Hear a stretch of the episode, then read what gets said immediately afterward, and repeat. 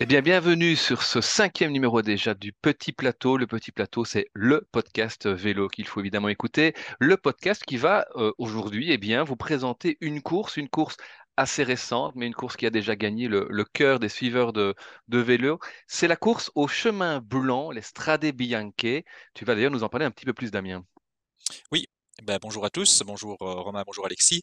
Bonjour. Donc l'Estrade, euh, ben, c'est la première finalement des, des deux étapes euh, de l'intermède italien là qu'on va connaître entre, entre toutes les classiques belges. Donc euh, une course magnifique, hein, mais qui est assez atypique finalement euh, par, euh, par ses routes, comme tu l'as dit Romain, ces célèbres routes blanches, et aussi par le profil du coureur qui peut l'emporter. On a eu du Cancellara ou du Pogacar, on a eu du Benoît ou du Alaphilippe. Donc finalement, on voit qu'on peut voir triompher des, des ou alors des mecs qui ont pas mal de punch. La dernière montée euh, vers Sienne, on l'a déjà vu, euh, peut être le, juge de paix. Alors je pense qu'on se souvient tous et on va s'en souvenir très longtemps de, l'attaque foudroyante de Van Der Poel en 2021 qui a laissé Alaphilippe sur place.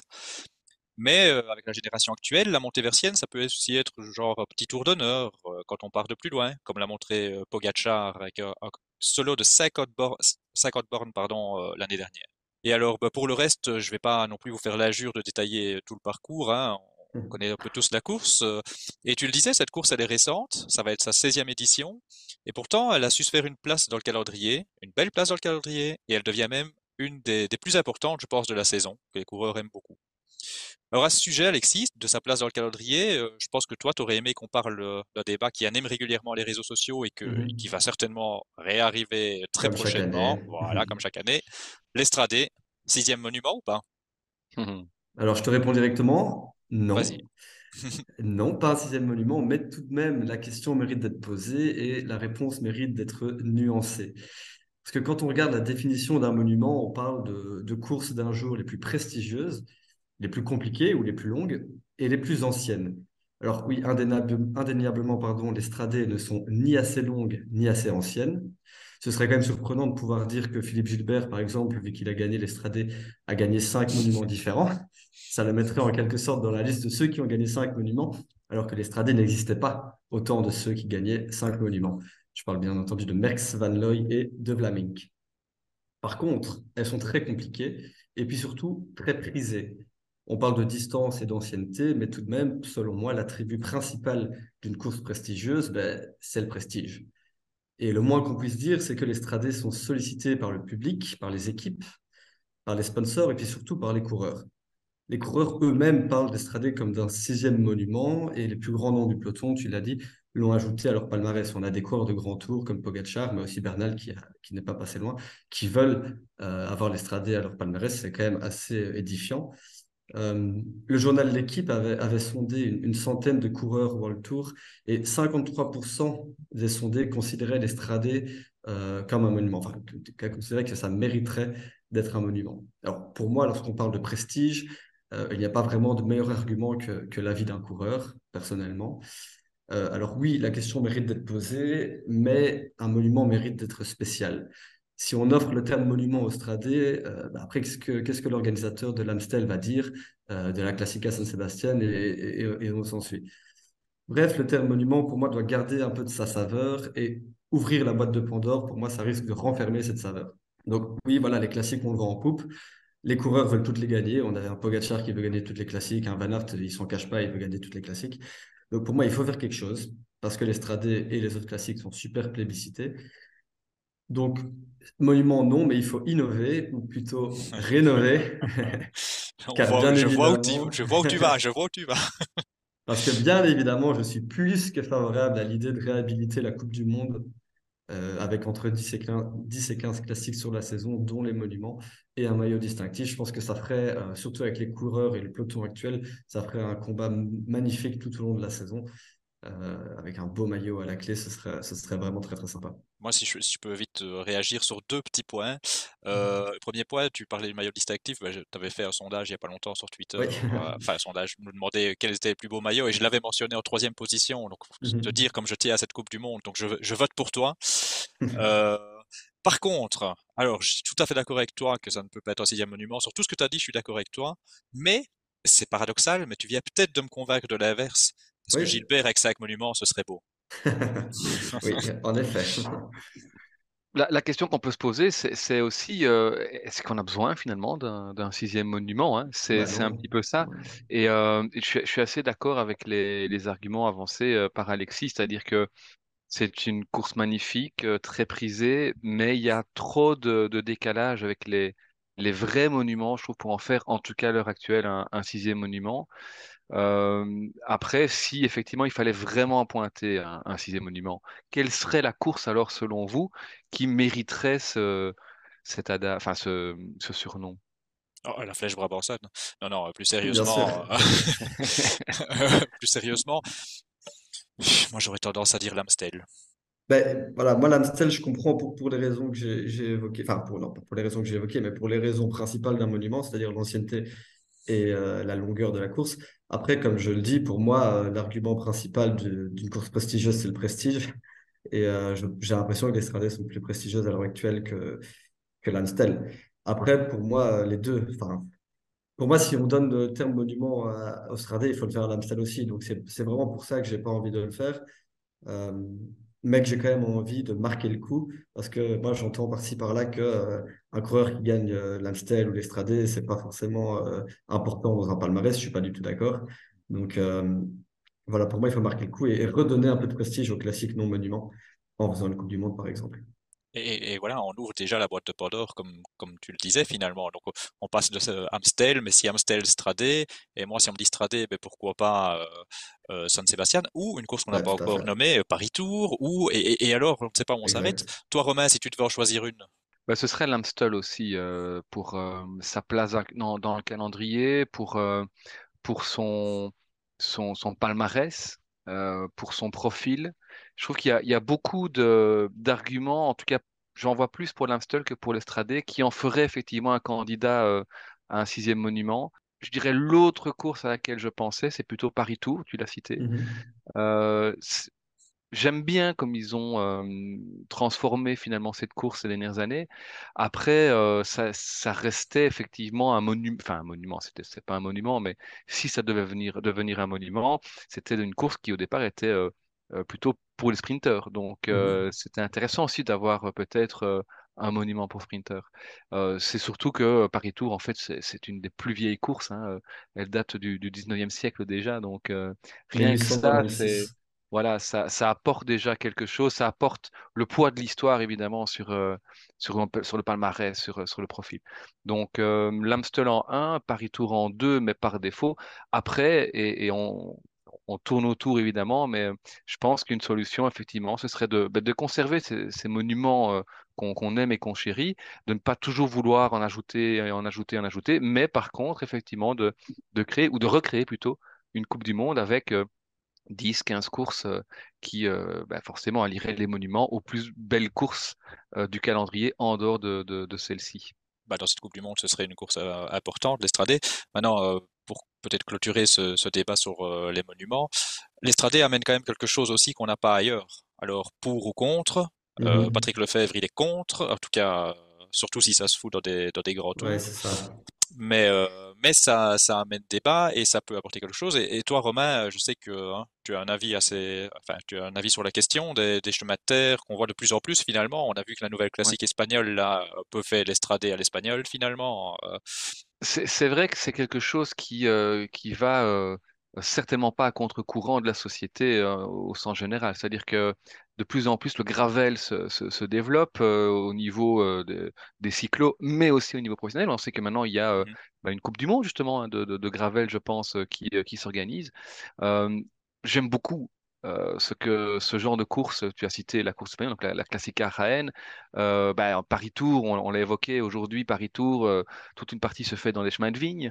Euh, Il y a le, le le trop gros, Trobro-Léon ouais. euh, qui, euh, qui se fait Mhm. aussi dans, dans des chemins au nom breton, dont je ne me risquerai pas à le prononcer, mais euh, qui est aussi une particularité euh, locale. Le problème, c'est que ça apporte quelque chose indéniablement, mais il faut pas non plus que ça dénature évidemment complètement le, le- cyclisme sur route. Donc tant que ça reste par petites doses pour certaines courses, ça me semble bien. Je pense que c'est quelque chose qui apporte quelque chose, évidemment, en termes de spectacle au, cyclisme actuel. C'est quelque chose qui suit finalement euh, euh, un intérêt euh, de la part du, public, peut-être aussi effectivement de la part des, coureurs, mais il faudrait voir à ne pas exagérer. Et je pense que là maintenant, avec 5-6 courses étalées sur l'ensemble de, de l'année qui proposent ce genre de, parcours, ça me semble pas mal. Mmh ouais, ouais euh, et tu parlais de la Coupe du Monde de gravel avec pas mal de, enfin pas mal, quelques coureurs du, peloton sur route qui, qui s'y sont essayés et qui aiment beaucoup. Hein. Ouais, Ah bah, 9 coureurs du top 10 euh, des championnats du monde de gravel euh, venaient, de, venaient de la route. Ah oui, D'ailleurs, euh, Vermeersch a gagné avec un vélo Vermeersch, de route. Vermeersch. Il a gagné avec un vélo de route et pas un vélo de, de gravel. Ah, ça, je savais pas. Je savais qu'il avait gagné, mais je savais pas ça. Ouais. Ben, moi, mon avis là-dessus, en fait, j'aime, j'aime beaucoup, mais vraiment beaucoup, et ça me gêne pas qu'il y en ait, alors pas, euh, pas 30 euh, sur l'année, mais ça me gêne pas qu'il y en ait euh, beaucoup. Là où je suis un peu plus mesuré, c'est quand ça vient dans, des courses à étapes. Euh, alors, je milite par exemple pour les pavés sur le tour chaque année, parce que pour moi, un coureur doit être complet, etc. Ce qui m'embête plus avec les chemins de terre, c'est, c'est le côté, le facteur chance, en fait. Alors, le facteur chance sur une course d'un jour, c'est un peu embêtant, mais bon, voilà. Mais sur euh, un grand tour où tu te prépares euh, pour toute l'année pour, euh, pour viser un truc sur trois semaines et où tu vas perdre à cause de crevaison toute chance de, de bien figurer, là c'est un peu plus embêtant, je trouve. Et ce n'est pas parce qu'on est belge et Kremko Evenepoel déteste ça. Mmh.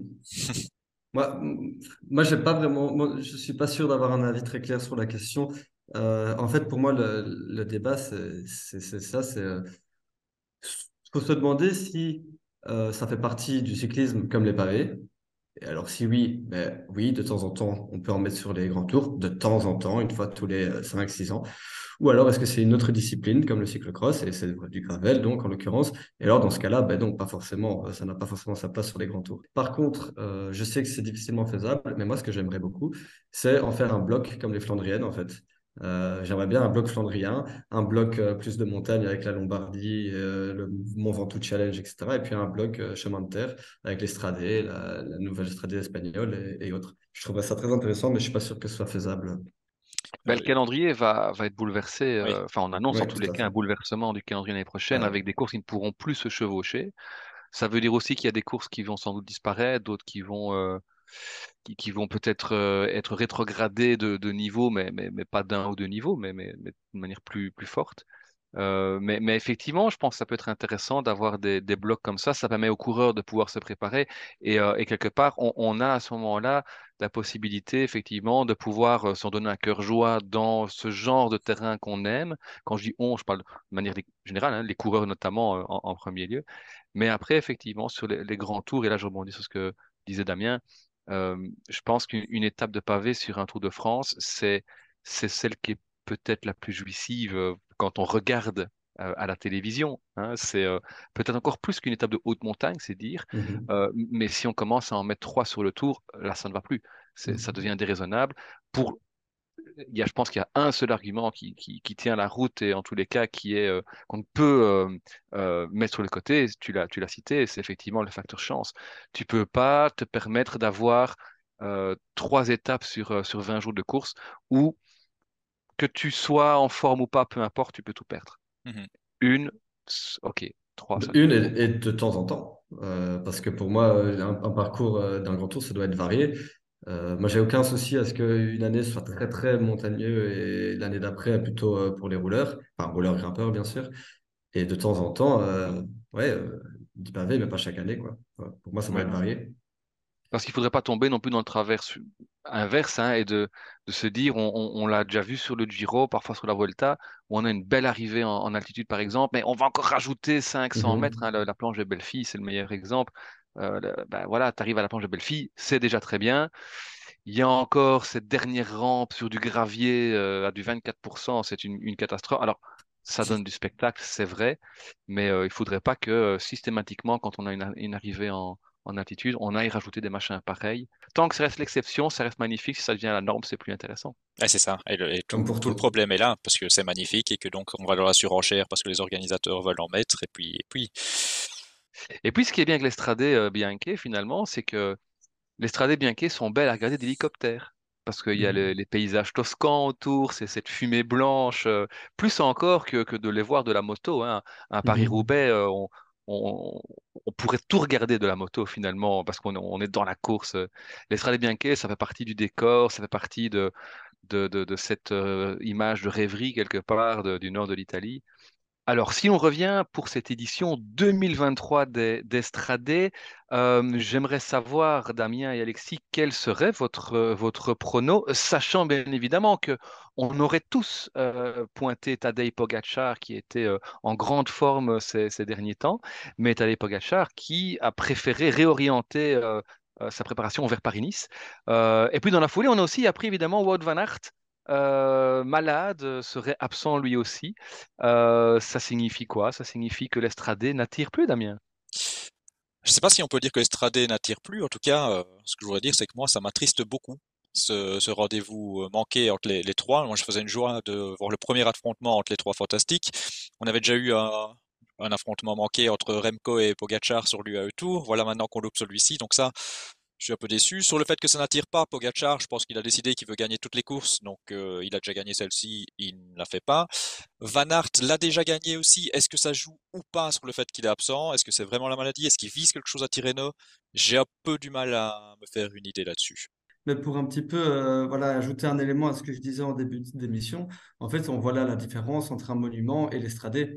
C'est-à-dire que, comme dit Damien, Pogacar et Van Aert ont déjà gagné l'Estradé, Van der Poel aussi. Mhm. Et euh, voilà, est-ce qu'ils vont, est-ce que c'est une course qu'ils vont essayer de gagner deux, trois, quatre fois alors que leurs objectifs sont plus loin dans la saison?